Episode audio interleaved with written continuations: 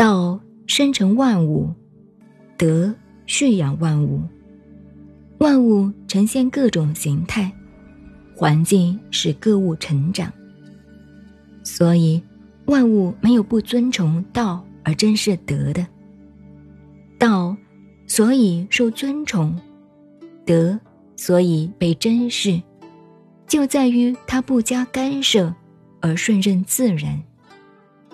所以，道生成万物，德蓄养万物。